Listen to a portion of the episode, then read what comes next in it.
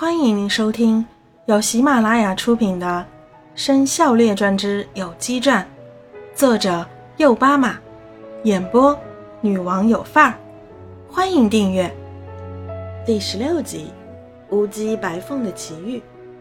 同学们，上集我们说到孵化大会后，大家休息了一个月，小鸟和小鸡们都出了羽毛，一百只鸟和一百只鸡就打起了群架。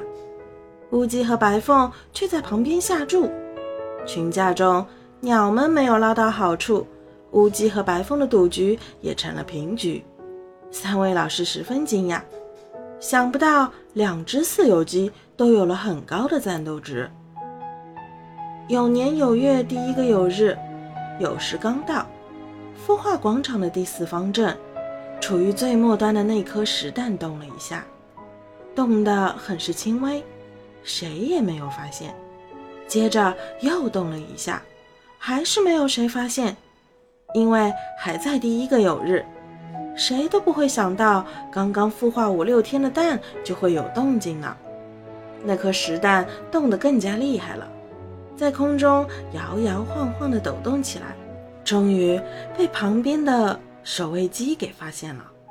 一只守卫鸡走了过去，哎，大家快来看呀！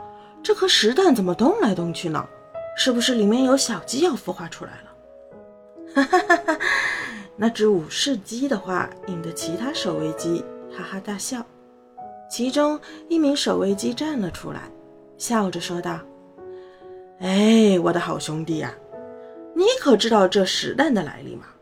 当日朱雀大神向青鸾王后的肚子发射了一道凌厉蓝光。”王后就生下了九颗蛋，为什么是九颗而不是十颗呢？问得好！朱雀拿走的那九颗之后，青鸾王后当天晚上又生了一颗，然后王后就用真气大法来孵化那颗蛋，孵化了整整一百天，那颗蛋是一点动静都没有。哎，那后来呢？后来，国王和王后去了有机山。临走时，对孵化的仆从们说：“这颗蛋就在这里蒸着，孵化出来了就养着，孵化不出来就扔掉。”仆从们继续孵化。突然有一天，蒸笼里传来蛋壳破裂的声音。大家揭开蒸笼一看，并没有孵化出什么小鸡、小凤出来。蛋壳裂开之后，里面却是一颗石蛋。仆从们白辛苦一趟。就想把那颗蛋扔了。我当时啊，正是孵化房外的守卫，就要了那颗石蛋，有事没事就拿来看一看、玩一玩。几天前摆设孵化方阵时，最后一个单元少了一颗蛋，我就把那颗石蛋摆了上去。啊，原来是这样，都是我大惊小怪了。鸡精灵在石蛋里面听完守卫鸡讲的故事，不由得感叹自己的身世是如此的曲折。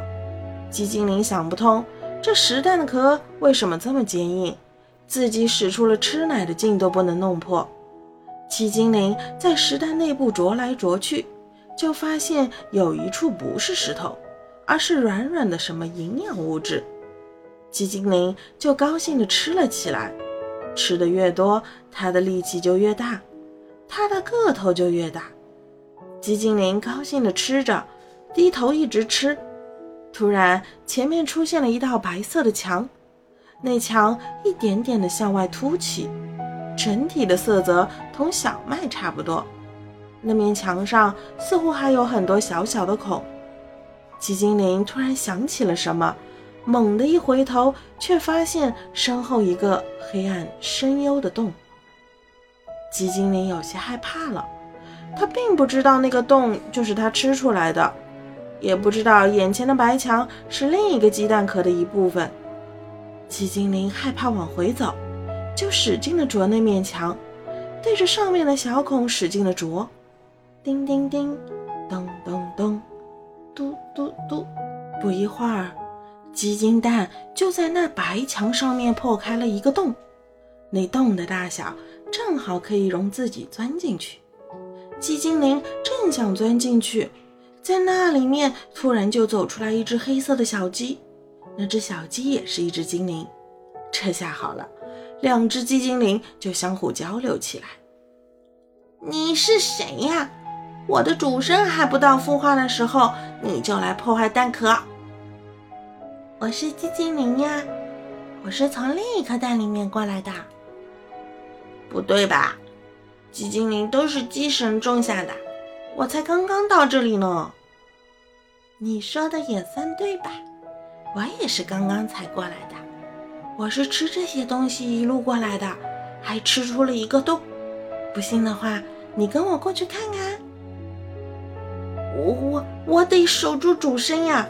我来的太早了，这主身还没发育成熟。不用怕。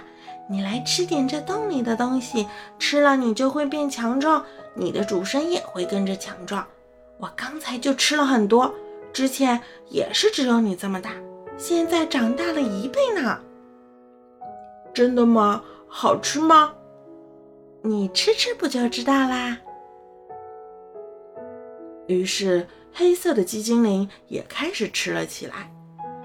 黑鸡精灵吃了几口，发现十分的美味，又狂吃狂吃的行动起来。不一会儿，黑鸡精灵就长大了一圈。它停下来去看蛋壳里的主身，发现主身也快速的发育长大了。黑鸡精灵跑回去继续狂吃起来。白鸡精灵看见黑鸡精灵吃的那么开心，那么贪婪，它也开始跟着吃了起来。两只鸡精灵吃呀吃，吃呀吃，将一个黑黑的洞吃成了一个巨大的半透明空间。可是他们哪里能发现这个变化呢？只顾低着头吃个不停。终于，一道强劲的亮光迸射进来，接着那个半透明的空间也消失了，取而代之的是蓝天白云和青山绿水。一个纯净、美丽、壮观的世界出现在眼前。鸡，黑鸡精灵发出一声感叹。咕，白鸡精灵发出一声感叹。在两只鸡精灵感叹时，天空流光溢彩起来，似乎一团五彩缤纷的火焰在飞舞，又似乎是哪个神仙在泼墨绘彩。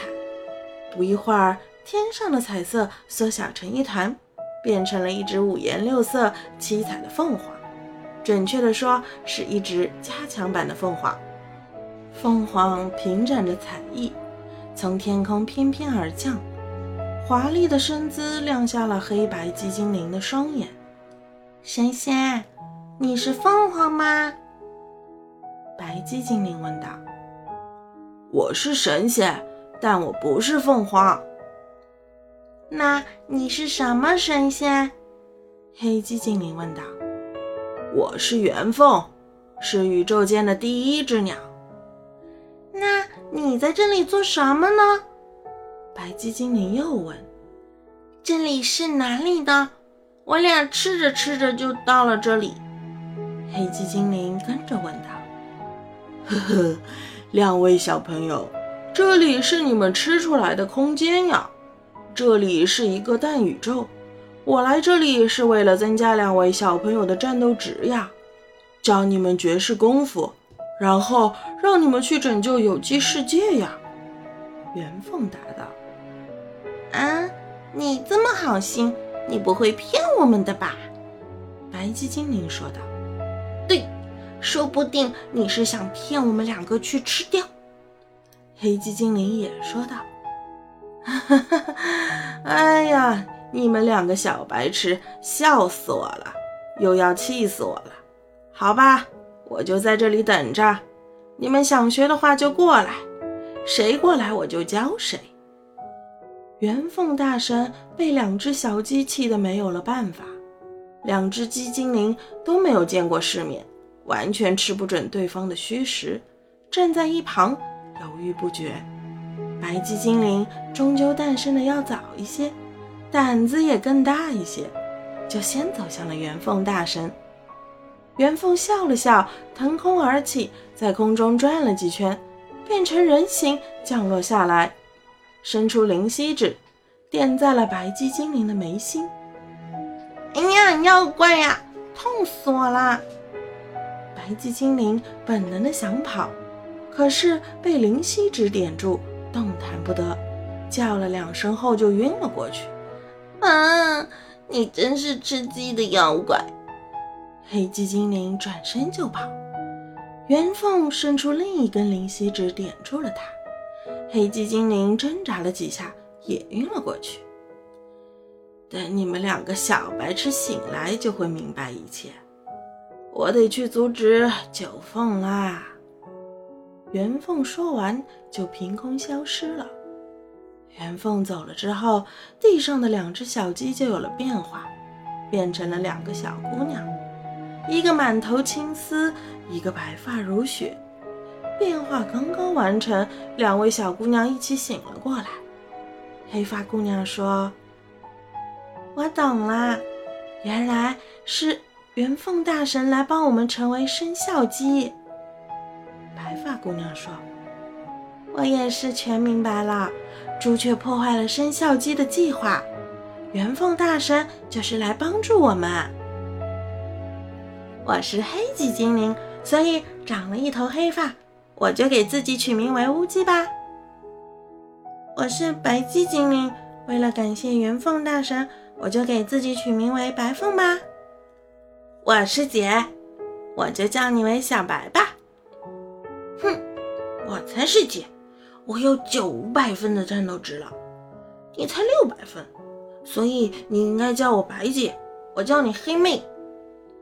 嗯，那我们就先不分大小，我叫你白白，你叫我呜呜吧，这样听着亲切。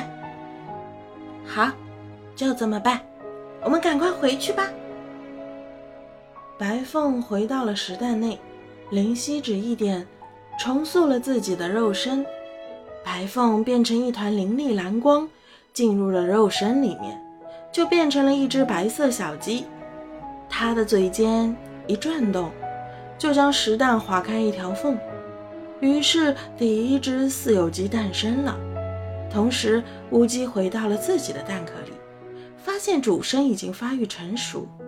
它就化作凌厉蓝光回到了主身，乌鸡嘴尖一动，蛋壳也裂开了一条缝，于是第二只死有鸡诞生了。